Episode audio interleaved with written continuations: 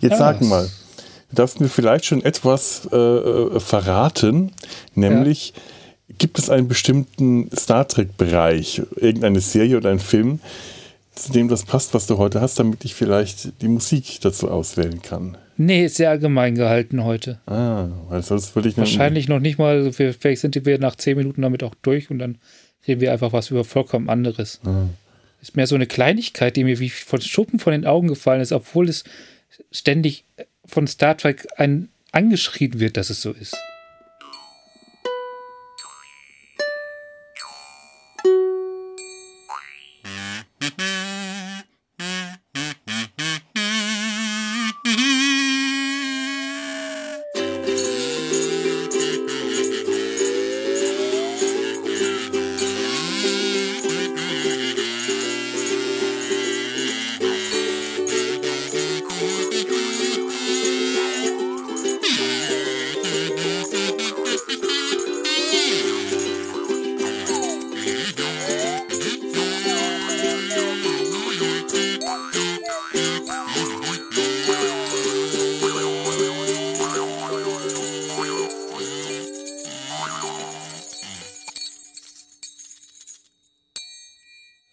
Dann, dann mache ich jetzt auch ja. gar nicht groß, sondern sag jetzt einfach, weil wir jetzt gerade sowieso schon angefangen haben, ja. einfach herzlich willkommen, Data seinem Hals. Ich bin Felo, das ist Ture.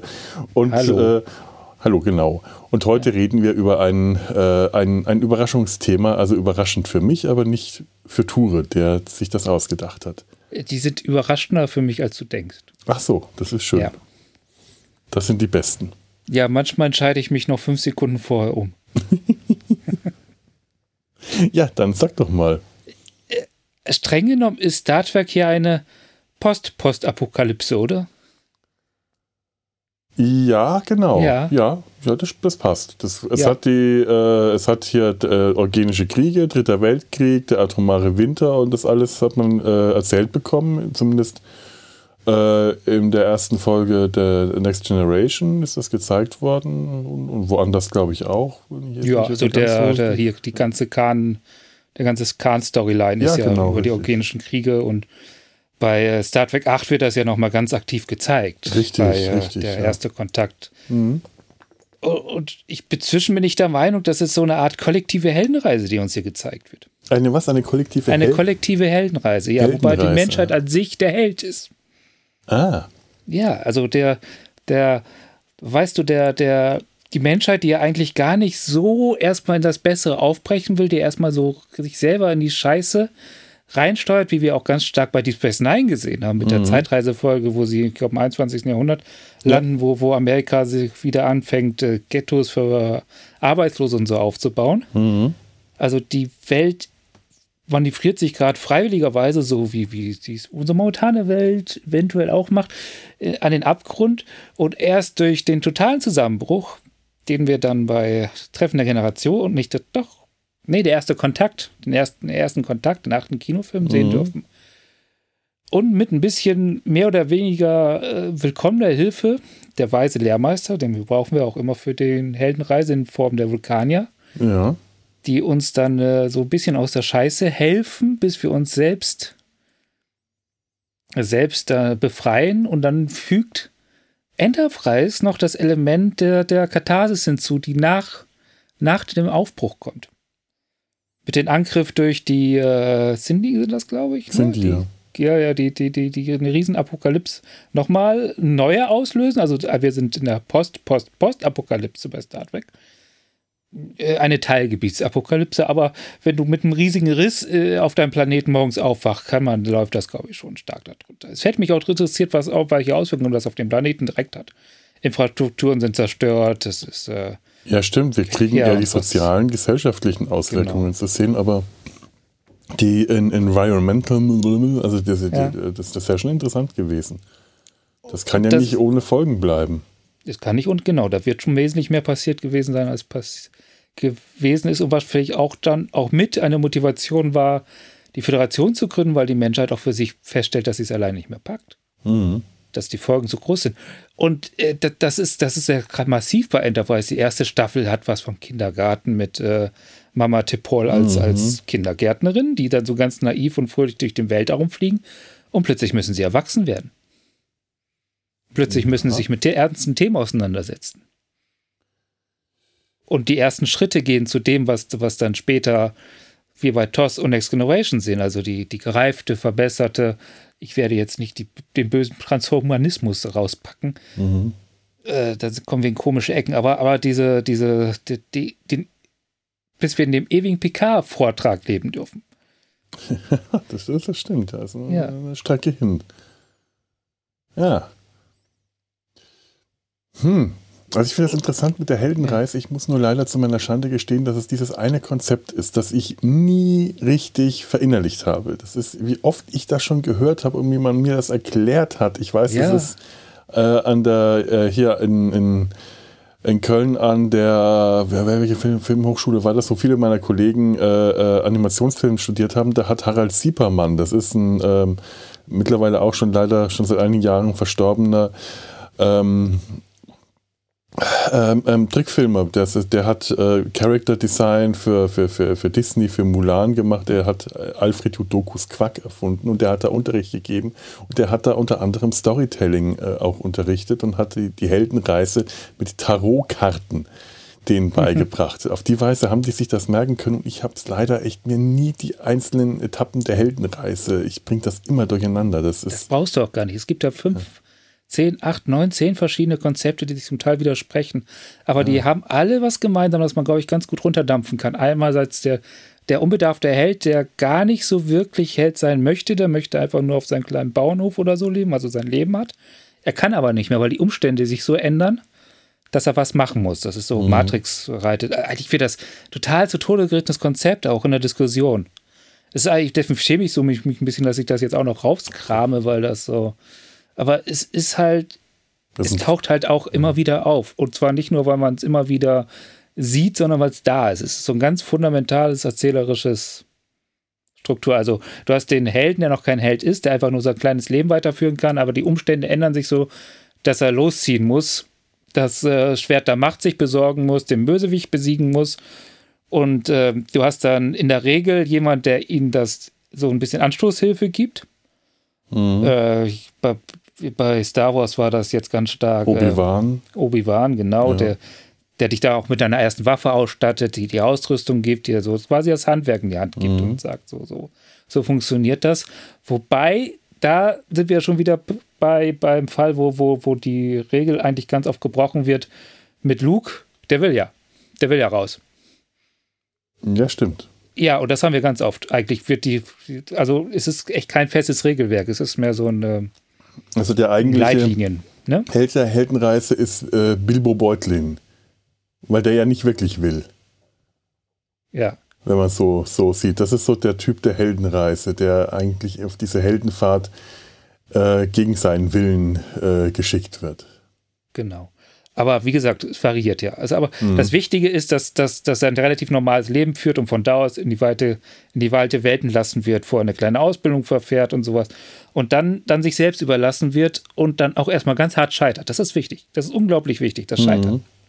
Dass, dass, er, dass aus diesem fröhlichen Abenteuer, der ganz hart lernen muss, es geht um was, es, es geht um mehr als nur mein Abenteuer, um mehr mein kleines Leben, sondern es geht um ganz viel mehr. Und das lernt mhm. er, indem er persönlich, am besten noch seine Gefährten, also dass, dass, dass seine Verantwortung übernehmen muss. Und das, das muss wehtun. Wenn ich mich jetzt gerade richtig ja. erinnere, konnte man das äh, Motto der Heldenreise ganz toll beim ersten Tobey Maguire Spider-Man Film, äh, also beim, beim Spider-Man, ja. beim ersten Auftritt von Tobey Maguire als Spider-Man, da konnte man das ganz toll auch, äh, äh, die, diese Schablone der Heldenreise, Etappe für Etappe, auch dieses Scheitern, der ja. fröhliche Spider-Man, der einfach hier äh, sein, sein Geld als Wrestler verdienen will und dadurch äh, lernen muss, äh, durch den Tod von Onkel Ben einmal so richtig auf die Schnauze fällt mit, mit seiner äh, bisherigen äh, Herangehensweise und dieses Scheitern, aus diesem Scheitern herauskommen muss. Da, sieht man auch den Unterschied zwischen dem, der Entwicklung zum Bösewicht und zum Guten. Der, der war ja tatsächlich auf dem Scheidenweg. So, deswegen nutze ich das aus rein kommerziellen mhm. äh, Zwecken und werde ich jetzt einfach reich, weil ich so geile Kräfte habe oder will ich einfach was verändern? Will ich po was Positives bewirken? Mhm will ich das äh, als Held nutzen. Das ist so, das ist dann auch, und das ist oft auch das Thema, dass dieser Scheideweg, das haben wir bei Star Wars auch ganz stark. So, äh, wo Lukes irgendwie dann doch abbiegen könnte zur bösen Seite der Macht, aber sich mhm. auf Bebietung aller Kräfte dann doch auf die gute Seite schlägt. Also dieses, dieses geprüft werden. An, äh, ob er es überhaupt wert ist, ob er es überhaupt zu Ende gehen kann. Das ist auch ein ganz wichtiger Teil. Und ab dem Punkt hat er auch nicht mehr die Hilfe, oft nicht mal die Hilfe, Hilfe der Lehr Lehrmeister. Und dann starkes Scheitern, das, das ist ja bei Star Wars, kommt das, glaube ich, erst nachdem er schon Held geworden ist. Aber wie gesagt, das ist alles sehr ja, es ist ja, ja auch nicht unbedingt gesagt, dass dieses äh, Schema, du hast ja auch gesagt, nee. dass es da sehr viele verschiedene gibt. Genau. Dass man das eins zu eins ja. äh, äh, das, das, äh, an, anpassen muss, anlegen muss. Das, das ist ja auch Das ist spannend. ja, warum dieses Schema auch so gut funktioniert, weil mhm. es sehr, sehr beweglich ist, sehr flexibel ist. Du hast so ein Gerüst, an dem du ganz viele Sachen aufhängen kannst, ohne es wirklich zu stören.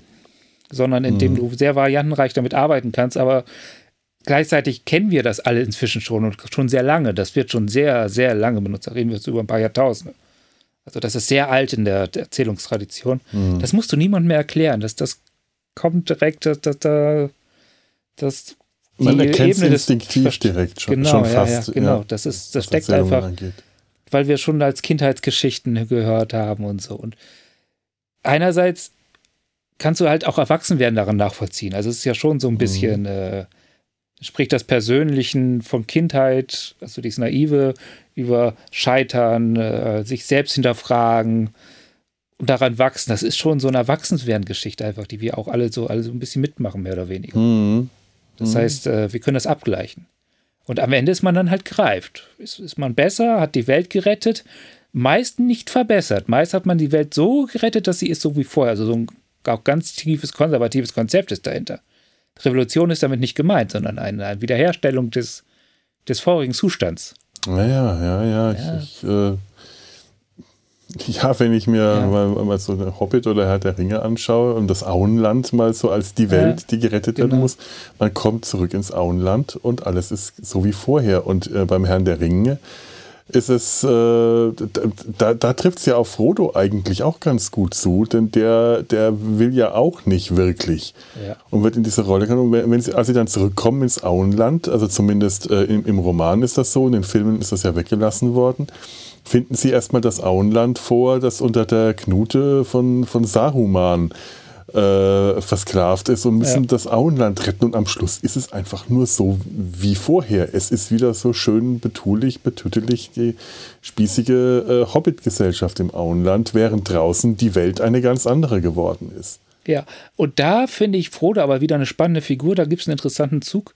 Also auch diese ganze Gesellschaft, aber bei Frodo ist es sehr stark ausgeprägt, weil, weil er ist halt an, er ist aber anders. Er passt in diese Welt nicht mehr rein. Ja, das stimmt. Es ist, ja, ich würde sogar so weit gehen, dass der sehr extrem unter seinen äh, Abenteuer leidet, dass er, dass, dass, dass der posttraumatisch unterwegs ist, dass er depressiv ist. Frodo dass, hat das, ganz starke, äh, ganz ja, starke äh, Nachwirkungen der, äh, ja. Äh, seiner, seiner Abenteuer. Anders als äh, Bilbo, für den das ja wirklich nur ein Abenteuer war, was immer, also er hat ja auch viele Sachen erlebt ja. und auch schlimme Sachen, aber er hat, ich meine, er hat einen Krieg mitgemacht ja. und hat seine Freunde sterben sehen und äh, war selber verwundet worden, auch wenn er sich dadurch durch den Ring unsichtbar machen konnte und den, den Krieg mehr oder weniger im, äh, versteckt überleben konnte. Aber der hat auch viel mitgemacht, aber der ist am Schluss dadurch ziemlich unbeschadet rausgegangen. Nur erst als er den Ring abgegeben hat, was ja gut ging, hat er seine, äh, seine, halt seine, seine aufgestaute Lebensenergie verblasst. Aber Frodo dagegen hat ja wirklich äh, eine Veränderung durchgemacht. Ja.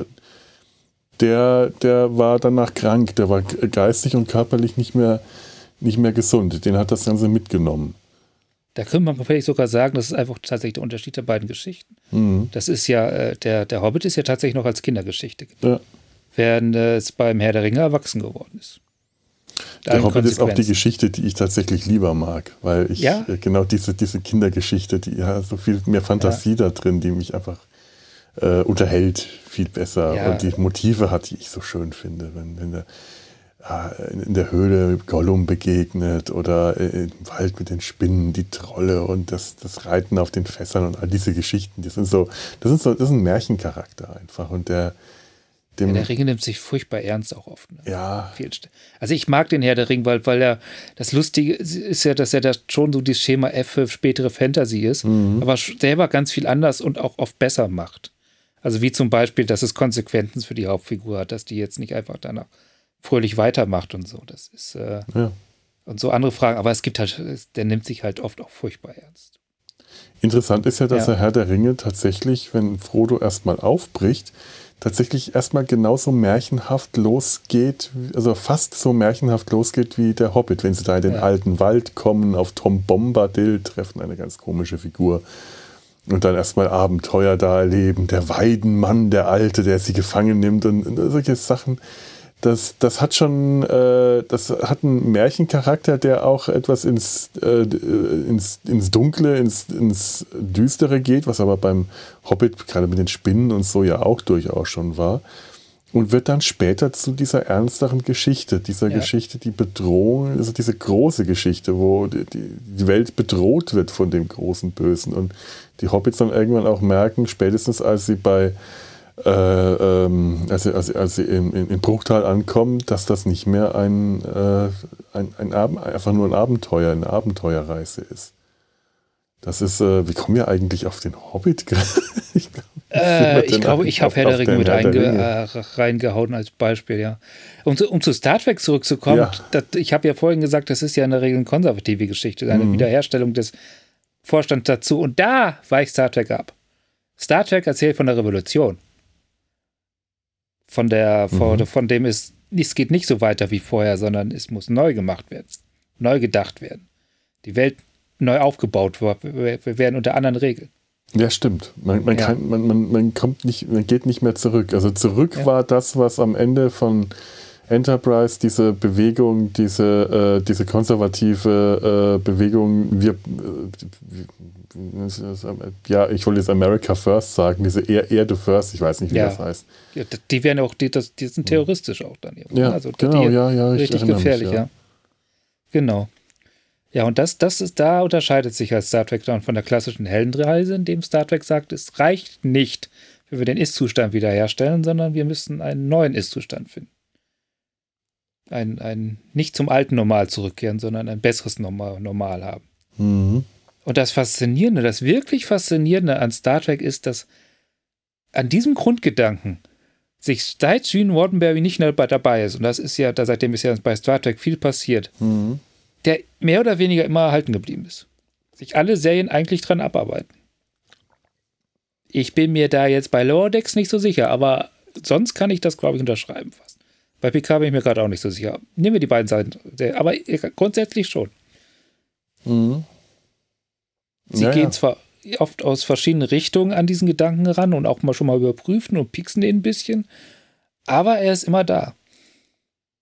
Ja, ich überlege jetzt ja. auch gerade, ich, ich, ich, muss jetzt echt ein bisschen reflektieren, dass ich da, da, äh, da den Anschluss gerade ja. finde. Das fällt mir jetzt gerade gar nicht so leicht. Das, das ist ein bisschen zu philosophisch gerade, weil ich ähm, gebe ja, ich jetzt gerade zu sehr allgemein, ich weiß. Ich, ich wusste, ich weiß auch nicht, ich habe mehr als diesen Gedanken hatte ich gar nicht. Das ging jetzt alles schon weiter, als ich dachte. Ja gut, aber ich meine, äh, die, diese, diese simple, ähm, die, diese simple Utopie, die wir äh, am Anfang in TOS und auch in den ersten Staffeln von äh, TNG erzählt bekommen, die bricht sich später auf. Also wir bekommen ja tatsächlich ähm, also spätestens so mit dem Dominion-Krieg wäre zum Beispiel so der Moment, wo man äh, wäre jetzt auch wieder, also, wo, wo, immer man jetzt auch ansetzt, wenn, wenn wir bei Enterprise ansetzen, dann wäre der Angriff der Xindi. Ja. Dieser Moment, wo der Held äh, eins auf die Schnauze kriegt und erstmal ja. scheitert. Wenn wir später im 24. Jahrhundert ansetzen, dann äh, wäre das der Dominion-Krieg, weil sie da dann merken, wir kommen so mit dem, wie wir gerade fröhlich im Weltraum als Forscher und äh, ähm, ähm, elegante, gepflegte Herumtreiber, die sie ja sind, äh, so kommen wir nicht weiter. Jetzt ähm, müssen wir unsere ganze Handlung nochmal selber prüfen und ähm, unter Umständen andere Wege gehen. Also ich denke da immer nur ähm, an die, die, die, die, die, die Cisco-Folge im Äh, fahlen Mondlicht. Ja, wo, wo, ja. wo er mit Garak sich ins Bett legt und genau. feststellt, das ist wirklich gefährlich, sich mit Garak ins Bett zu legen. ins Bett zu legen. Ja, ja. ja. Ja, aber das kommt ja noch dazu. Die, die, die Helden brauchen ja noch ihre persönliche Heldenreisen, also um sich entwickeln zu können. Ja, natürlich. Das, das trifft ja auch ja. auf dann jeden Einzelnen zu. Also die. Ja. Äh, Außer Picard, der ist schon fertig am Anfang. Deswegen ist er ja so langweilig. Ja, stimmt. Das stimmt aber auch nicht so ganz. Ne? Ja. Ich meine, so, so, so die Zutaten sind ja schon ein bisschen da, vor allem mit der ersten Folge direkt. Da, da sagt, das macht Q ja ganz stark. Der, der holt ihn aus der Reserve, hinterfragt die Vorstellung, die Picard hat und sagt, jetzt, jetzt geht's ihm mal los und beweis mal, dass ich mich getäuscht habe hier. Hm. Ja gut, Picard ist ja. aber auch einfach schon vom, von der ganzen äh, Persönlichkeit und von der ganzen persönlichen Geschichte. Der hat einfach schon eine richtig lange Geschichte hinter sich. Ich ja. würde ja gerne mal seine, jetzt nochmal einfach wieder mal ein bisschen äh, vom, vom Philosophischen äh, äh abzukommen, seine Zeit auf der Stargazer mal kennenlernen. Das, das wäre eine Vorgeschichte, die mir tatsächlich gefallen würde, die ich gerne kennenlernen würde. Andererseits, äh, mit wem spielt man das dann? Äh, aber äh, ich, ich, äh, äh, Prequels sind generell nie so eine richtig Gefährlich, gute ja. Idee. Möchte ich da aber eigentlich lieber nicht sehen, aber es würde mich interessieren. Aber es kann Zeit. gut gehen. Ich meine, bei Picard, äh, bei, bei Enterprise zum Beispiel ist es gut gegangen, meiner Meinung nach. So ein bisschen, äh, ja. bisschen schon hart aufgeschlagen und nicht immer perfekt, aber wenn man das einfach als Prequel nimmt, ist das schon, hat das schon funktioniert, meiner Meinung Enterprise hat im Großen und Ganzen sehr gut funktioniert. Und ich bin jetzt mal gespannt, wie sie die Pike-Serie, äh, äh, was, was sie daraus machen werden. Ich wollte jetzt gerade sagen, wie sie es in Sand setzen, aber jetzt will ich mal nicht ganz so negativ sein. Also ja, ja. muss man sind ja. es dieselben Autoren sind, was soll anders werden? ja. Ja, äh, ja immer wieder dasselbe äh, machen und trotzdem auf andere Ergebnisse hoffen. Der, ja. Die Definition von Wahnsinn nach Albert Einstein. Äh, ja, aber ähm, also so gesehen, es wäre schon interessant und das ist natürlich ähm, klar, Picard macht eine gewisse Entwicklung durch ja. im Lauf der Serien, im Lauf der Filme, aber keine so riesengroße, gerade auch weil äh, TNG als Serie nicht so drauf angelegt war, dass es da eine richtige Entwicklung gab. Es, es, die Figuren haben alle keine wirklich große Data vielleicht, äh, vielleicht auch Worf und äh, die anderen sind alle äh, am Ende mehr oder weniger das, was sie am Anfang äh, ja. waren. Da, da ist die Serie auch einfach noch Kind seiner Zeit. Ja. Das muss man auch so sagen. Also das ist, war einfach noch eine Monster of the Week Serie und, und das war ein Anspruch, ja. den diese Serie überhaupt nicht hatte, den Serien zu der Zeit halt auch einfach nicht hatten. Und erst mit Deep Space Nine fing das an und ja auch nicht direkt so von Anfang an. Die haben ja auch ein bisschen gebraucht, bis sie gemerkt haben, dass man mit den Charakteren wirklich was anfangen kann, dass man mit denen was machen kann, dass Jetsia Dex nicht einfach nur äh, hübsch ist und langweilig und das. Äh, äh der haben sie auch extrem lange gebraucht. Lange, aber sehr lange, ja. Lange. Das war also einer das der, der langweiligsten Charaktere generell überhaupt in Star Trek, bis die begriffen haben, dass man die nicht langweilig schreiben muss, dass man die spannend schreiben kann. Dann wurde die richtig toll. Das, das ging bei Kira viel schneller. Also, bei, mhm. also das ist, das war ja von Anfang an, hatte die tatsächlich sowas wie eine Geschichte und den finde ich auch einen unglaublich entspannenden Charakter, auch für Star Trek, gerade weil sie von vornherein diese Brüche reingebracht hat, weil sie halt nicht Föderation ist, sondern aus einer sehr gewalttätigen Widerstandsarmee gerade kommt. Ja. ja ich meine, was sie halt ja. vorher schon mit Rolaren versucht hatten, so den, diese, dieses, diesen, dieses bajoranische Störelement reinzubringen. Ja. Aber Rolaren ist Sternflotte.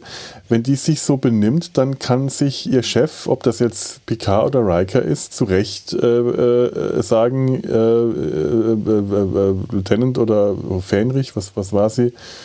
Benehmen Sie sich mal bitte, Sie sind hier in der Sternenflotte. Während ja. das Cisco nicht sagen kann, denn sie gehört nicht zur Sternenflotte. Er muss mit und, ihr zusammenarbeiten. Und er hat er kein Sternenflottenkommando da. Das ist ja. Eben. Die sind ja quasi, er ist quasi eingeladen, diese Station zu verwalten, aber mehr nicht. Ja. Sie können ja jederzeit die Leute wieder runterschmeißen und das ist ja mehr oder weniger ein paar Mal fast passiert. Bis ist es passiert, aber aus anderen Umständen.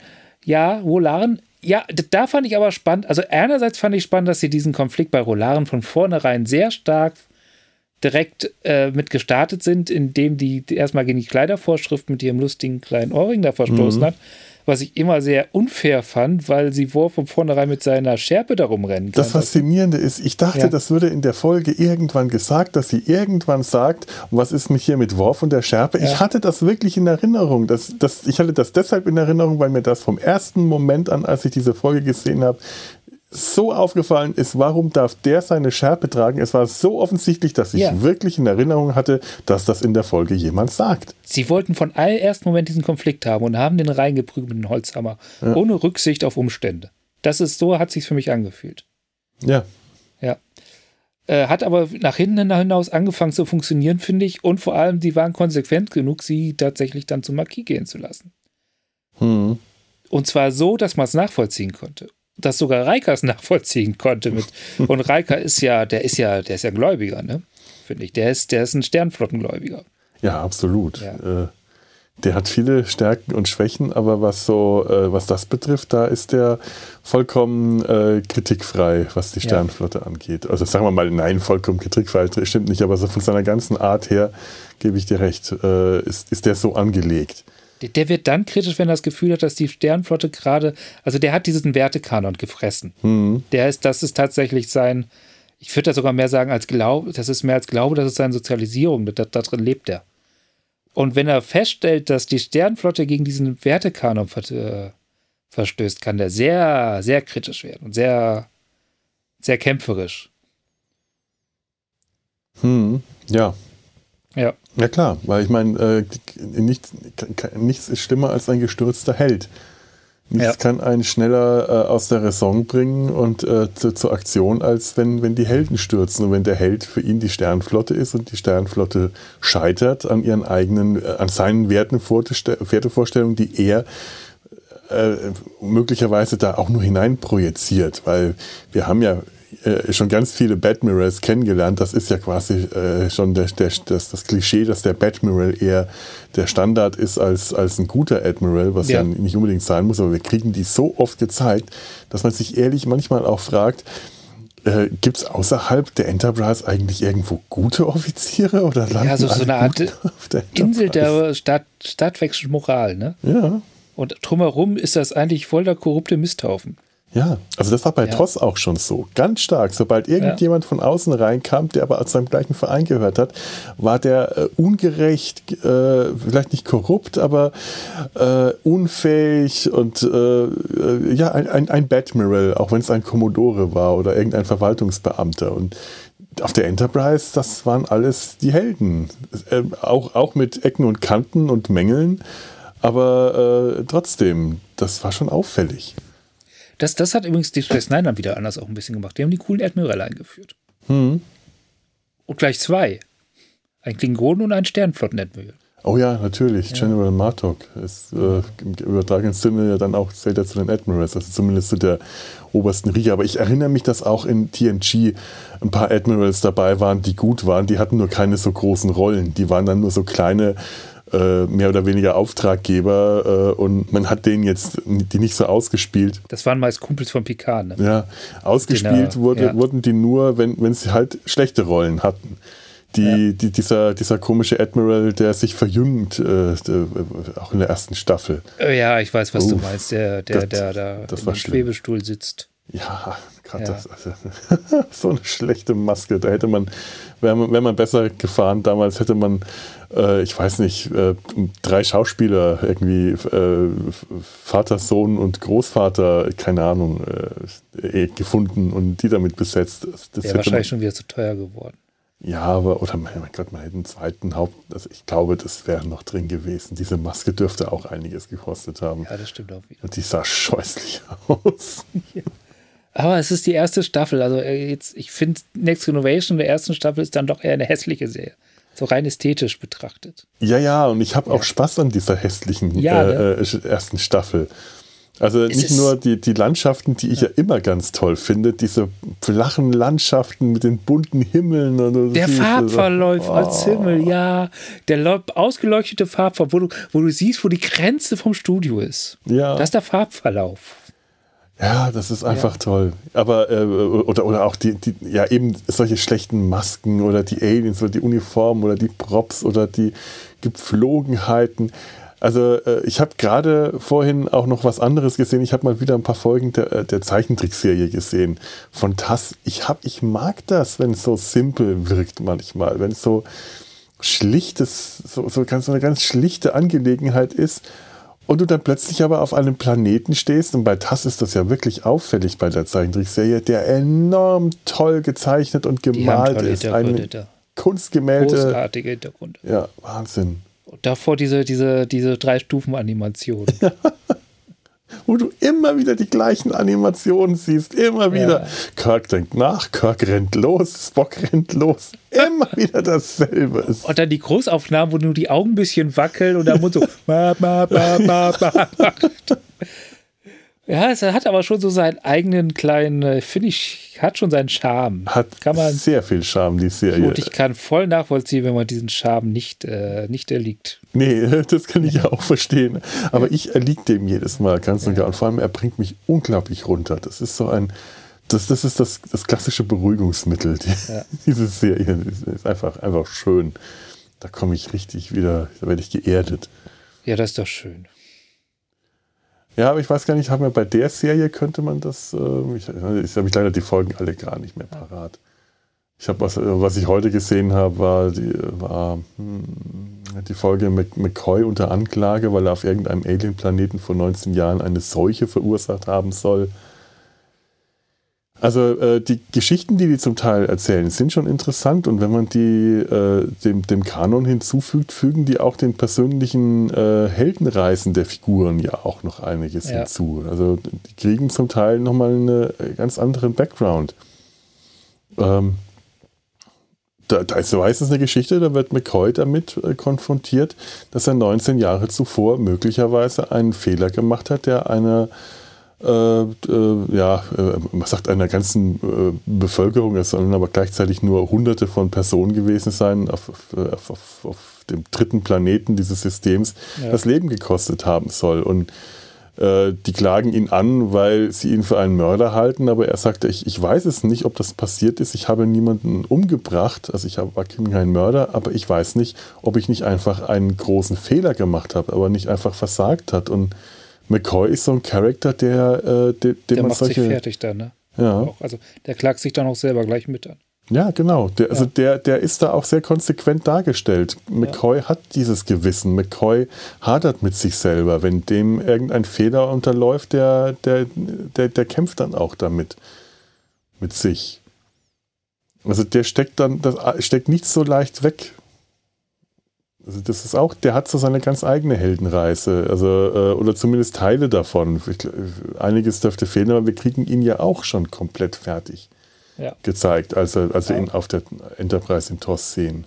Aber auch TOS ist da halt Kind seiner Zeit. Ne? Ja. Also das auch genauso wie Next Generation hast du es halt mit die Serie, die, die Folge läuft durch und am Ende ist es so, dass alles wie am Anfang ist. Also es hat sich nichts verändert und die nächste Folge kann anfangen. Ja, das stimmt. Ja, ja gut, das ändert sich lustigerweise und auch ein bisschen unorthodoxerweise meiner Meinung nach mit den Kinofilmen. Für, für ja. die klassische Crew. Vor allem mit, äh, mit, äh, mit diesem Dreiergespann von 2, 2, 3 und äh, na, eigentlich mehr 2 und 3. 4 würde ich da schon wieder ein bisschen rausnehmen. 2, 3 und 6 bisschen, würde ich sagen. Das wird dann sowas, was sie in 2 und 3 anfangen, wird dann. Also man bringt ja immer Star Trek 2, 3 und 4 also in, in eine Trilogie. Aber sind auch eine Trilogie, aber so, aber 4 ist dann so ein bisschen ist sehr locker leicht, da wird nicht, da wird nicht mhm. weiterentwickelt oder so, sondern der wird einfach ein lustiges Abenteuer gegönnt. Das stimmt. Thematisch ja, genau. setzt eigentlich der sechste Kinofilm viel genau. mehr an den, an den dritten an als, äh, als, als der vierte. Genau, bei Unentdecktes Land ist dann, was bei 4 und 5 kein Thema mehr war, ist dann bei Unentdecktes Land ist plötzlich die Sache mit den Klingonen wieder ein Thema, dass, dass sein to Sohn von einem Klingonen ermordet Der wurde. Sohn von Tag, ja. Ja, da wird ja auch die Alterskiste von Kirk wieder aufgegriffen, die wir äh, in Zorn des Kahns und in, auf der Suche nach Mr. Spock hatten. Also ja, ja. so Tomet, also so reinmäßig sind Teil 4 und 5 immer so eine Art Urlaub. inhaltlich. Ja, das stimmt. Ja. Das stimmt. Das sind Urlaubsfolgen. Das ist Landurlaub. Ja. Land, äh, äh, Landurlaub auf der Erde äh, in beiden Fällen und äh, in beiden Fällen, äh, im ersten Fall ist der Landurlaub eher äh, ja, Landurlaub mit, mit äh, Abenteuer-Auftragsmission, die Welt zu retten und beim zweiten Mal ist es Landurlaub, der unterbrochen wird, weil Gott ein Raumschiff braucht und man kehrt aber am Schluss wieder zum, zum Camping zurück. Man würde sagen, Füllerfolgen ne, im Fall einer Serie. Ja, tatsächlich. Das ja. sind Füllerfilme. Richtig. Ja. Interessant, ja. Also so Kirk als Charakterentwicklung geht wirklich in den Kinofilmen los.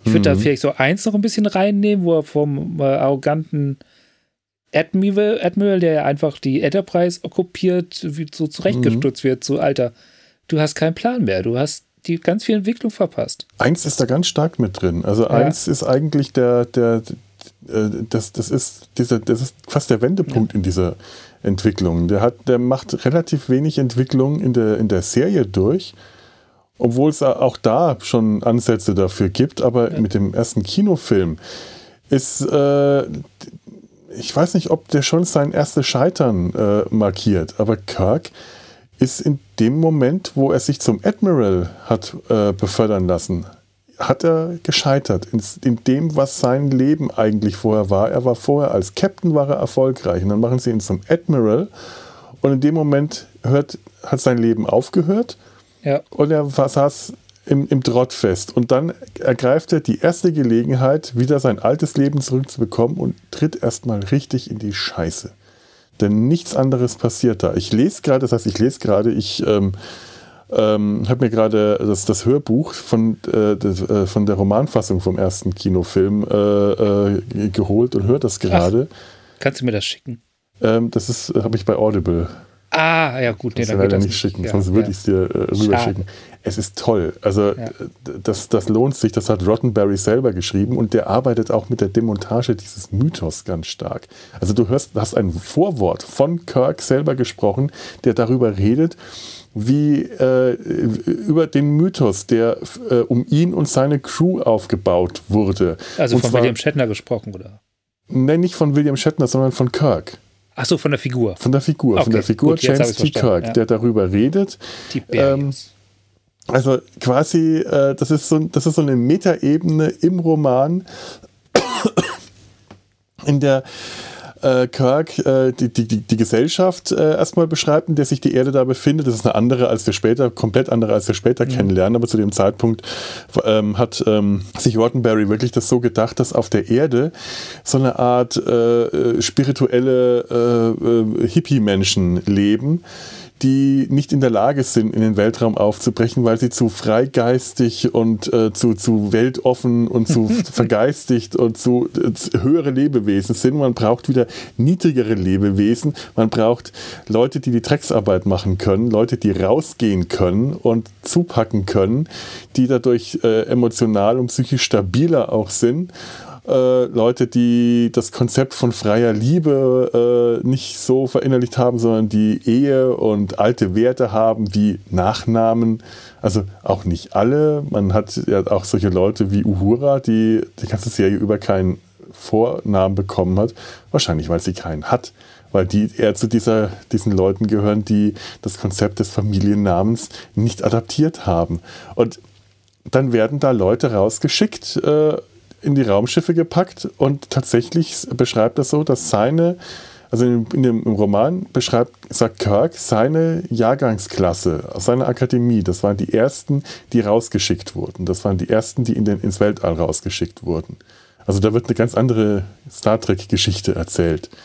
Was auch irgendwie äh, erklärt, warum die alle ungefähr das gleiche Alter haben, warum Kirk so ein junger Captain ist, der, äh, der, der, hat nicht lange vorher gedient, sondern die sind da raus und alles, was er so erlebt und auch das ganze Scheitern, was er schon erlebt, die, die ganzen Toten, die da gestorben sind, die wurden schön geredet. Das wurde äh, geschönt in der Darstellung, in der öffentlichen Darstellung, damit er eine, äh, äh, mit Kirk und seine Crew weiter die Helden bleiben können. Und er muss das erstmal verarbeiten, dass er diesem öffentlichen Bild überhaupt nicht entspricht in seiner ja. Selbstwahrnehmung und äh, dass er fehlbar ist. Und äh, allein wenn er dann das, das, das, das, das, das Kommando an sich reißt, Da gibt es ja diese Szene, du erinnerst dich in dem Transporterraum. Ja. Wo, wo sie äh, den, den vulkanischen Offizier und irgendjemand anders hochbeamen und die dann äh, grausam sterben. Ja. Und man sich immer fragt, warum musste sich jetzt Kirk unbedingt da an den Transporter drängeln? Deshalb, weil er äh, einfach noch nicht richtig begriffen hat, dass dieses Schiff ein anderes ist. Dieses ja, Schiff, das ist nicht seins. Das hat er nicht. Er, vers er versucht ja auch erstmal Schiff zu Schrott zu fahren und muss daran gehindert werden. Ja. Und in dem Buch ist es sogar noch seine ehemalige Geliebte, die äh, von der Admiralität äh, eingesetzt wurde, um ihn stillzusetzen. Das ist so eine Doppelagentin für Admiral Nogura. Und die stirbt dann dabei noch. Und vorher wird, äh, beschreibt er noch, als er ihr begegnet, dass er eine Erektion bekommt, wenn er sie sieht. Da geht Rottenberry echt in die Vollen bei solchen Dingen. Und dann äh, macht sich Kirk Vorwürfe, äh, wenn, wenn er äh, hätte er hätte jemand wie Decker oder Scotty das besser machen können, weil die mit der neuen Konsole äh, des Transporters vertraut waren und er einfach mit allem nicht wirklich vertraut ist und einfach nur stur da reingeht.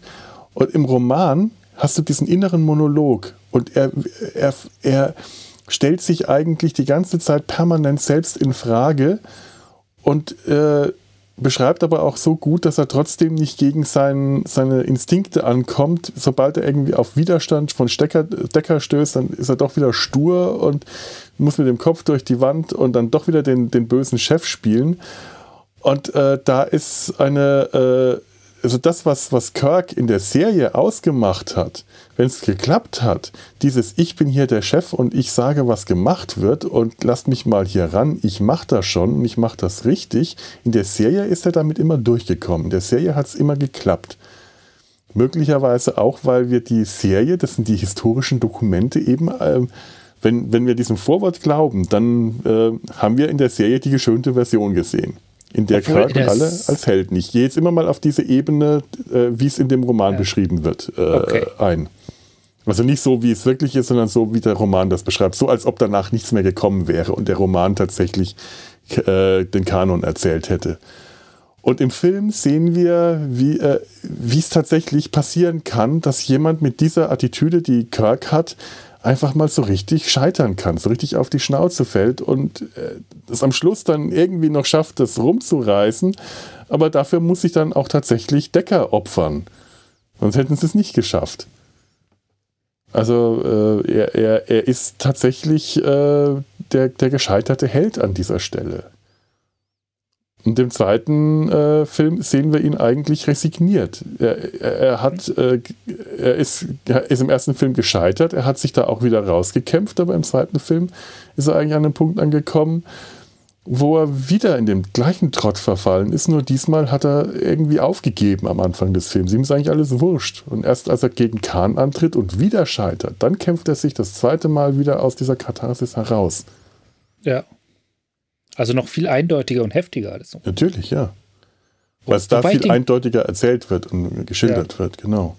Wobei, in der Serie habe ich den nie so gesehen. Also, ich weiß, dass er diesen Ruf von als Heißborn hat, aber der hat schon, der hat oft überraschend was Besonderes und auch, äh, auch das Korrektiv, was, was ihm durchaus mhm. schon mal stoppt und, und sagt: Moment, in Form von Pille und Spock und Kirk und ich glaube, das macht ihn ja zum, letztendlich zum guten Captain, dass er in der Lage ist, auf diese Leute zu hören und sich dann selbst zurücknimmt und sagt, Moment, vielleicht doch jetzt anders. Mhm. Und gleichzeitig erinnere ich mich zum Beispiel an Folgen, wo er, ich glaube, das ist eine relativ frühe Folge, wo er so, einen Lieutenant hat, der auf alles schießen will und Kirk ist die ganze Zeit nur von ihm genervt, weil er denkt, ja Leute, lass, lass, lass doch mal abwarten, was passiert als nächstes, ja, bevor wir jetzt ja, schießen. Erinnere mich auch dran. Ja. Also der ist, ich glaube, Kirk ist schon besser als sein Ruf in der Serie. Auf jeden Fall. Und ich glaube auch, ja. dass, das, äh, dass das verschiedene Aspekte seiner Persönlichkeit sind, die in der Serie auch gut rauskommen. Weil ich erinnere mich eben auch eben, wie ich gesagt habe, an ganz viele solche Momente, wo er einfach äh, stur drauf losstürmt und jetzt einfach ja. mal machen muss. So nach dem, das, so nach, wirklich nach dem Motto, lass den Papa das mal machen, der Papa macht das schon und dann macht er das auch. Aber ja. genau wie du es beschreibst, diese ganzen besonderen Momente, die sind mir gerade, als ich jetzt die Serie zuletzt äh, nochmal, also vor ein paar Jahren ganz gesehen hatte, das sind mir die alle ganz stark aufgefallen, weil ich die überhaupt nicht erwartet hatte, weil ich eben Kirk nur als diesen Cowboy-Diplomaten, Heilsporn, Draufgänger, Schürzenjäger in Erinnerung hatte, so dieses Bild, das man eben allgemein von ihm hat. Da sind mir die anderen Aspekte plötzlich alle aufgefallen, aber ich glaube nicht, dass das heißt, dass die, äh, die Klischee-Aspekte deswegen nicht existieren. Die existieren meiner Meinung nach sehr so. wohl. Man äh, sieht jetzt nur gerne äh, als Fan, der die Serie neu entdeckt, die, die andere Seite von Kirk. Viel stärker. Ich glaube, ja, ich glaube, Kirk ist halt doch komplexer, als man die Serie manchmal erwarten lässt. Ja, das ist er auf jeden ja. Fall. Ja gut, ich meine, er war auch der Haupt, die Hauptfigur neben Spock. Ähm, da haben sich die Autoren auch am meisten Mühe gegeben, den ja. gut zu schreiben. Was man halt auch in der Filmserie merkt. Also der hat tatsächlich am meisten, äh, mit dem passiert am meisten in dem Film. Mhm. Ja, stimmt. Mit Pille, glaube ich, gar nicht so viel und, und Spock sieht halt sein übliches, bin ich jetzt Vulkanier oder Mensch oder beides Ding durch. Ja, Pille ist leider in der Serie, in den Filmen echt so ein bisschen zu einer Randfigur verkommen und ja. hat auch oft, hat, es fehlt da in den, in den Filmen auch dieses Triumphirat ganz stark. Ja. Das kommt viel zu selten vor. Das kommt im, im dritten Film, äh, nicht im dritten, im fünften Film. Da kommt es dann wieder vor. Da war halt auch, auch Shatner äh, wohl äh, bewusst, der, der kannte diese Dynamik und ja. wusste, dass man das braucht, aber der fünfte Film ist halt leider auch so ein, äh, so, ja, das ist halt der fünfte Film. Ne? Ja, ich glaube, der ist an ganz viel gescheitert. So eine ganz üble Kombination aus, dass die Filmproduktionsfirma eigentlich keinen Bock auf den Film hatte, dass Shatner vielleicht zu viel Bock auf den Film hatte. das ist so. Jetzt, ja, es ist, es, der hat eine schlechte Balance in der Entstehung, glaube ich, schon gehabt. Ja, das stimmt. Ja. Ach ja. Ja. Die Helden. Die Helden. Die Heldenreise aus der Post-Post. Postapokalypse. ja. Einmal Post und äh, zurück, muss ich heute auch noch. Einmal Postapokalypse und, äh, einmal und bis zum Morgen. third, sun from, uh, third, third Star from, uh, from Left, ich weiß nicht, wie er das sagt. Ach, da wäre es viel mehr rausgezogen, als ich befürchtet habe eigentlich. Ja, es ist, ist ja. tatsächlich einiges passiert gerade. Ja. Meine Güte. ja, ich glaube, ähm, kann man bestimmt auch noch viel sagen und wie üblich wird uns das alles hinterher einfallen. Ich, ja. ich merke dann wieder, wenn ich schneide, ach verdammt, da hätte ich jetzt noch drauf einsteigen wollen, aber dann habe ich es vergessen. Egal. Äh, aber ein, ein, ein sehr schönes Thema. Ich glaube, da können wir das jetzt mal hier abschließen. Das war dann heute mal schneller auf. Das war mal schneller. Ne, wir sind noch nicht fertig. Ja. Ah, du darfst mal gerade, wenn du an deine Kamera ran, an, an dein Handy rankommst, einen, äh, einen Schnappschuss machen. Ich halte dir eine Postkarte in die Kamera. Ja, äh, warte mal. Falls du da rankommst. Ja, ich, ich bin ja, ich habe, ich mal, das läuft bei mir inzwischen über den Computer tatsächlich seit geraumer Zeit. Ah. S, genau. Ja. Wir haben eine Postkarte bekommen von Almut, unserer Hörerin, die auch schon häufiger haben mal. Wir, glaube ich, schon mal eine Postkarte bekommen, oder? Und ich glaube Lakritze. Lakritze, ja, das war doch die mit diesen Konferenz, nein, wo es man mieten kann. Ja, genau. Die, ja. Die, die, alte Dorfkirche, genau. Ja. Und Almut, äh, von der habe ich neulich auch eine nette E-Mail bekommen, aber weil die an mich gerichtet war, ich, lese ich sie jetzt nicht vor. Ja. Aber die hat uns auch eine liebe Postkarte aus Holland geschickt. Und die lese ich jetzt mal vor. Ich, ich bettel ja nach Postkarten und deswegen ja. ne, habe ich sie gekriegt. Lieber Felo und alle Data Science Sumpf Post, Podcasts, das ist schwer zu lesen, weil da der Stempel drüber gestempelt wurde. Warum die das gemacht haben, weiß ich nicht. Naja. Ignoranz. Ignoranz. Holländische Postbeamte die wollen nicht, dass man die, die Postkarten aus ihrem schönen, aus ihrem Land liest. Damit da keiner mehr hinkommt. Willkommen in einer Urlaubszeitreise oder wie soll ich mir dieses Motiv 1960er in einem Postkartenständer erklären? Also es ist wirklich eine alte, äh, ich hab's, äh, also ihr, ihr seht das auf unseren Show Notes, das ist eine alte Windmühle in, in holländischer flacher Landschaft. Warte mal, ich mach mal direkt nochmal ein neues, weil ich wusste, weiß gar nicht, wie gut das vorhin geworden ist. Ein zu viel, ja, jetzt ist schön ja. du mit der Postgasse drauf. Genau. Ähm, schöne alte, schö schöne alte äh, Windmühle und es sieht tatsächlich richtig schöne alte Postkarte. Ein bisschen verblasst. Schön, schön, sehr schön. Ähm, noch dazu mit dem unerklärlichen Mühlennamen De Kökök. Ich weiß nicht, Kuckuck? De Kökök? Quack, Quack. Ich, ich kann kein Holländisch und ich kann es immer nur versuchen, mir ja. abzuleiten. Ich weiß noch, wie ich zum ersten Mal äh, mit, während dem Studium, da waren wir in Holland äh, und haben äh, einen Trickfilm gedreht, so einen Stop-Motion-Film. Äh, bei dem Dozenten, den wir da waren, hat ein großes Studio gehabt oder so ein Studio in einem von diesen alten äh, Stadthäusern. Äh, und wir, wir äh, haben uns so darüber amüsiert, wenn wir morgens die Nachrichten gehört haben. Dachte, das, wie kann man sich ernste Nachrichten in dieser Sprache anhören? Man muss doch eigentlich die ganze Zeit dabei kichern. Die verkünden die, die Apokalypse und alle lachen sich tot drüber, weil das so albern klingt. Und dann das ganz, das, Toll, das Tollste war, und wir wussten nicht, wie man es aussprach. Wir, wir waren alle des Holländischen überhaupt nicht mächtig, weil hier, äh, weißt du, im Rheinland, Köln, da ist Holland nicht so weit weg. Man, man kennt das irgendwie. Ja. Von Würzburg aus ist Holland sehr weit weg. Das ist ein, ein fremdes Land. Und dann steht man da und liest und sieht dann da so ein, ein, ein äh, Straßenschild, äh, Durchgang verboten, weißt du, das rote mit dem weißen Balken, das runde. Und dann steht dann unten drunter die Worte Uitgezondert Bromfiezen. Ja. Was? Ja. Was? Was? Uitgezondert ja, ja. Bromfiezen. Und, und dann war dann ein Moped drauf. Und bis wir dann begriffen haben, ach, Bromfiezen. Fiezen, das sind Fahrräder und Bromfiezen sind Brummfahrräder. Ich weiß nicht, ob es stimmt, aber uns kam das sehr logisch vor. Und ich habe keine Ahnung, wie man es tatsächlich ausspricht. Uitgesondert, ich, ich weiß es nicht, ich weiß es nicht. Und deswegen der Köcköck vermute ich mal der Kuckuck. Klingt so, aber warum die Mühle der Kuckuck heißt, das kann ich auch nicht sagen. Also, ich lese weiter. Hm, nun aber. Erstens, herzliche Grüße aus Holland. Sternchen. Sternchen weiter unten. Corona-Technik, äh, Corona-technisch bisschen gruselig, da keiner Maske trägt und nichts kontrolliert wird. Ja, so kenne ich Holland. Etwas zu entspannt, dieses Land. Es ist ein Land, das äh, deutlich zu viel kifft. Nicht, dass ich was gegen Kiffen per se habe, aber manchmal äh, ist etwas weniger entspannt, äh, fühlt sich entspannter an für die anderen. Zweitens, Wetter ist gut. Zwei Sternchen, zwei Sternchen. Es regnet und stürmt, egal.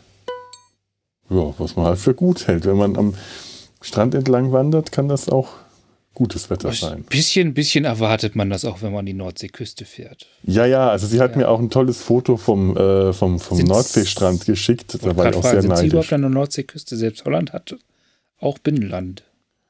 Ähm, also sie ist gerade an, tatsächlich an der Nordseeküste, weil sie ja. mir in der E-Mail ein schönes, äh, schönes Foto vom äh, im, im, Meer, vom Strand geschickt hat. Ich, ich frage sie mal, ob ich das Foto einfach äh, in, in die Shownotes stellen kann, einfach weil es so schön ist und weil es so schön neidisch macht, jetzt am Meer zu sein. Und das, äh, das ist einfach, einfach, äh, ja, Meer. Ach, Meerflaschen, äh, Pfandflaschen grünes Meer unter, unter weitem Himmel. Bin ich immer, immer äh, neidisch, wenn ich das sehe. Drittens, Essen ist lecker. Lecker. Lecker, das weiß ich. Essen ist lecker. Lecker Mädchen. Nein, das ist das Essen. Das Essen ist lecker. Drei Sterne. Es gibt Vanillefla. Ja, den gibt es hier bei uns auch, den Vanillefla. Aber das war auch eine, als ich den zum ersten Mal hatte, diese großen 1-Liter-Packungen von Fla, von diesem Vanillepudding. Die Milchtüten.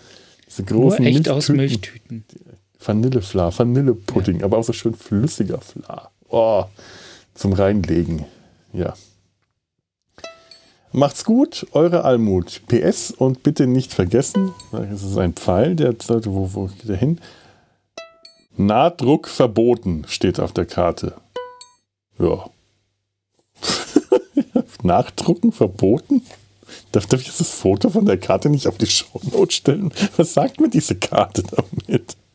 Das, wenn, wenn du ein Kartenverleger bist, nicht einfach so diese Karte verlegen darfst. Aha.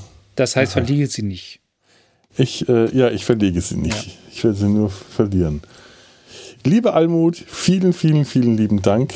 So eine schöne Postkarte. Das freut mich. Das hat mich. Und die kam direkt heute an. Ich war heute Mittag draußen spazieren, schönes Wetter, und ich bin mhm. eine Stunde vor dieser Aufnahme zurückgekommen, mach den Briefkasten auf und da war die Karte drin. Hihi, hurra, juhu. Hast, hast, du noch was von dem Nebel mitgenommen?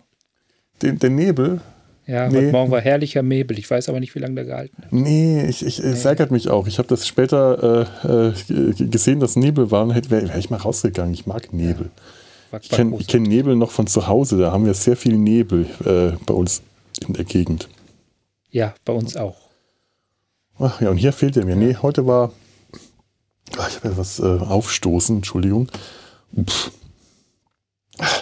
Heute war strahlender, strahlend schöner Sonnenschein. Ich bin in der Flora spazieren gegangen. Und weil ich mich momentan noch nicht so richtig äh, viel fies anstrengen darf, äh, weil ich, ich habe es ja ähm, in der letzten Folge, also die, die jetzt, glaube ich, morgen rauskommt, wenn wir das gerade aufnehmen, habe ich es ja erzählt. Ich war letztens wieder im Krankenhaus und ich komme mhm. jetzt demnächst wieder ins Krankenhaus, weil Krebs ist ein Arschloch und Arschlöcher kommen immer wieder. Äh, der kommt auch wieder, aber am Donnerstag werden mir die Lymphknoten, die befallenen, operativ entfernt. Ich freue mich drauf, wie man sich nur darauf freuen kann, dass man aufgeschnitten wird. Das ist. oh, das graust mich, wenn ich da jetzt schon dran denke, aber dann ist, der, dann ist der Scheiß auch draußen. Ich, ähm, ich will zwar nochmal nachfragen, ob es nicht vielleicht doch noch eine andere Möglichkeit gibt, weil so eine große OP, da aber schon ein bisschen der Arsch auf Grundeis. Aber äh, er, ich habe nachgefragt und er der Arzt hat gemeint, das ist tatsächlich die beste Methode. Aber ich, ich, ich frage mich halt die ganze Zeit, habe ich jetzt wirklich äh, gründlich, vehement genug nachgefragt?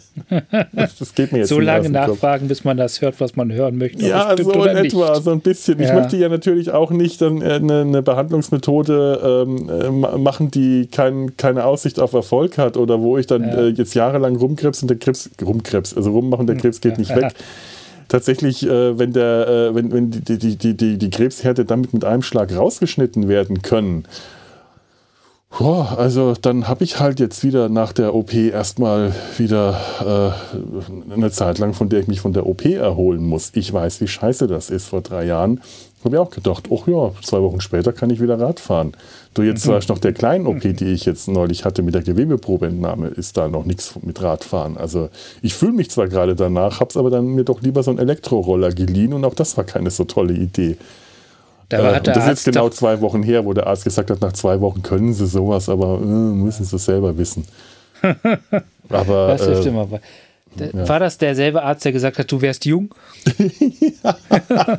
das ist schön, wenn der Arzt ja. einem sagt, ja, Sie sind ja, Sie sind jung und stark und gesund, also ansonsten gesund. Und denkst du, hey, ich bin jung, stark und gesund. Das hat mir schon sehr lange niemand mehr gesagt. Aber wenn seine üblichen Patienten alle annähernd doppelt so alt sind wie ich, dann äh, ja. Es war ja. wie damals in der Reha, wo ich mit Abstand der Jüngste war, nicht unter lauter Rentnern saß. Nochmal viel wie ein Teenager.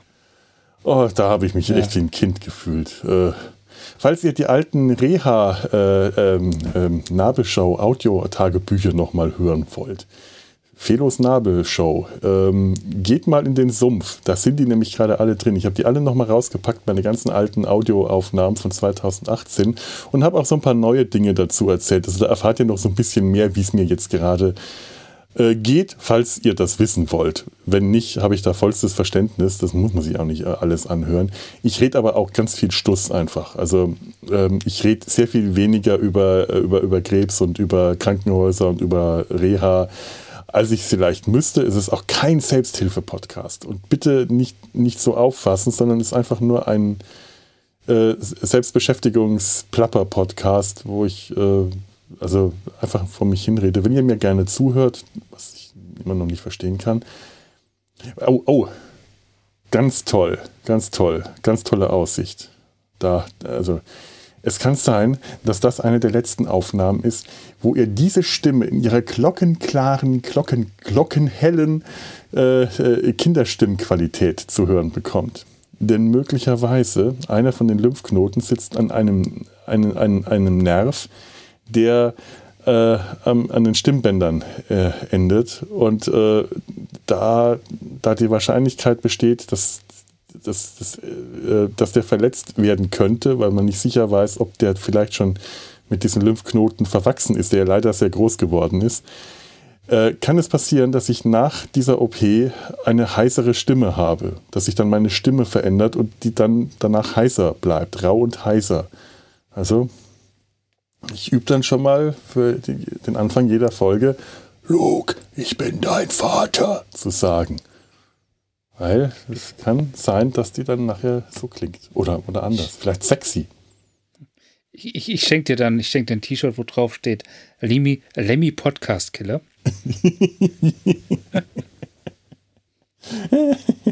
War der auch mit seiner Stimme ja. ein Sexsymbol? Ich weiß nicht. Ich weiß nicht. Kennst was, sagt der, was sagt der Paolo Conte mit seiner rauchigen, ja. verschleimten Stimme? Wäre sehr sexy. Also, muss ich jetzt dann damit ja. rechnen, wenn ich dann so rauchige, verstraubte Stimme ist, habe, dass dann. Ich meine, es ist ja eine Frage, wie du es einsetzt. Du kannst das mehr so in Richtung Tom Waits entwickeln. Oh ja. So, so als klingst, so, so hast du das ganz nah am Mikrofon quasi den Qualm von 20 Zigaretten aus Padova. Du kannst natürlich auch ganz nah am Mikrofon gehen und wie und, und den Leuten ins Ohr hauchen. Oh, Rauchohr, dann, also. Dann werden ja, die alle ja. wuschig. Toll. Ja, ja, da, da, dann wird das. Wahrscheinlich sexy. glaubt mir kein Schwein, dass ich ja. nicht rauche. Hinterher. Ach Gott. Gott.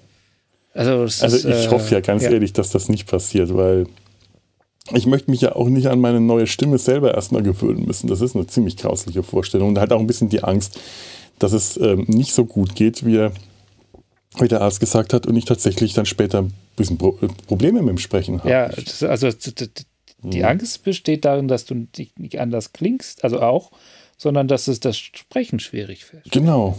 Ja. Das fände ich scheiße. Also nicht nur ja. jetzt wegen dem Podcast, sondern ganz generell. Also ja, nicht sprechen zu können, boah. Du bist doch eher eine Person, die gerne redet. Ich rede gerne, ja. Ich höre auch gerne zu und bin auch gerne still. Das merkt man im Podcast nicht so. Das kommt da nicht so viel rüber. Aber tatsächlich brauche ich das auch viel, viel, viel reden zu können. Und wenn mir das schwerfällt, ähm, ist ja kacke. Naja. Ja, naja, gut. Also wenn aber, ihr die aber Folge, es läuft jetzt, ja. wird jetzt einfach gut und dann ist es gut. Ja. Weil ist ja alles gut. Es, muss, es muss gut werden, weil ja. es wird gut, was soll's. Äh, jetzt, äh, ich, ich kann mich nicht verrückt machen. Ich werde trotzdem nochmal mit dem Arzt reden, weil ich möchte wirklich nochmal ganz gezielt nachfragen, ob es nicht auch andere Möglichkeiten gibt.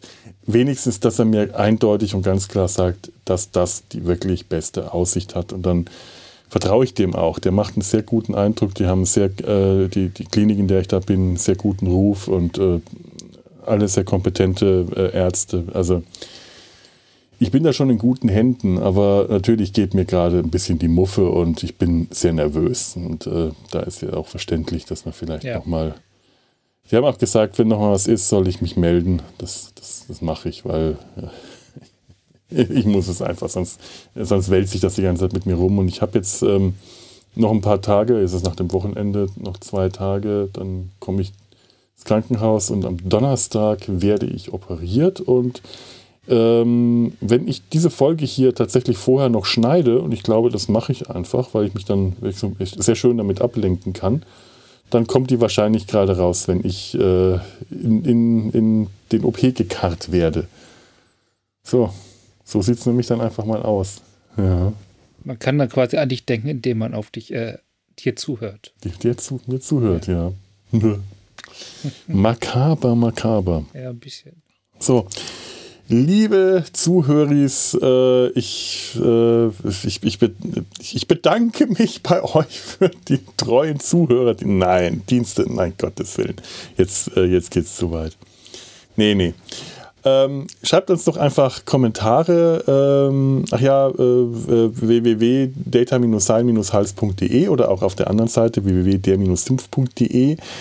Ähm, ich, äh, äh, die, die, Kommentare kommen in der Regel auch alle durch, es sei denn, ihr, ihr packt da irgendwelche Links rein, dann müssen die immer moderiert werden. Oder ihr schreibt das erste Mal einen Kommentar, dann müssen die moderiert werden. Und äh, da ich das nicht kann, bitte ich jetzt gerade mal den Ture, dass er da ein Auge drauf ja, hat. Ja, da habe ich sowieso, die Kommentare habe ich sowieso. Hast du immer, ja, ich weiß. Ja, wer, wer, wer, wer glaubt, löscht den ganzen Spam immer. Genau. Ich, ich lösche den Spam. So sieht's aus. Ja. Der, der Retter des, äh, des Spams. Nein, der Retter des spamfreien ja. äh, Postfachs. Genau. Äh, also schreibt uns Kommentare, ihr könnt uns E-Mail schreiben, kontakt.data-sein-hals.de oder eben auf der Seite das Kontaktformular nutzen. Twitter, äh, Facebook, Instagram, da gibt es uns auch, äh, obwohl ich äh, jedes Mal mittlerweile zugeben muss, dass ich Instagram sträflich vernachlässige und es wahrscheinlich diesmal auch wieder schaffen werde. Ähm, tja, so sieht es aber einfach mal aus. Und wie gesagt, Postkarten. Postkarten, schöne Urlaubspostkarten oder äh, peinliche Postkarten von zu Hause. Vielleicht findet ihr alte, ich mag diese alten Postkarten, ich finde diese, diese, diese alte, die ist einfach toll. Einfach schön. Oder eben peinliche Genesungskarten. Und ich möchte peinliche, ich will sie so peinlich wie irgendwie möglich haben. Genesungskarten, die ihr sonst niemanden schicken würdet, schickt sie mir ohne Sinnsprüche ist das gar nicht Sinnsprüche. Ganz wichtig, Sinnsprüche. So sieht es einfach mal aus. Ja, ja ähm, Impressum findet ihr in der Adresse. Nee, andersrum. Genau. Adressum findet ihr in der Impresse. So. Ähm, in dem Sinne, jetzt muss ich noch eine schöne Musik für den Schluss raussuchen. Worüber haben wir denn am meisten geredet? Ich, ich was Revolutionäres. So eine Zwölfton-Variante vom Star Trek Sowas habe ich Ursprungsthema. nicht. Ursprungsthema. Sowas habe ich du nicht. Nee, nee, nee. Ich, ich hätte jetzt TAS, äh, hatten wir, TOS hatten wir, Star Trek 5 hatten wir. das habe ich noch. Hm. Hm. Ach ja, TAS. Ich werde TAS. irgendwas anderes an den Anfang setzen. Soll, soll ich TAS machen? Mach das. Das geht immer. Das geht immer. Das, In dem Sinne, das, das geht immer. Das, das geht immer. In dem Sinne äh, wünsche ich euch äh, noch, eine, noch eine schöne Zeit und danke, Ture, für das schöne Thema. Hat mir viel, viel Spaß gemacht. Schön. schön. Und äh, äh, ja, lebt flott und in Frieden. Tschüss. Nicht ausrutschen.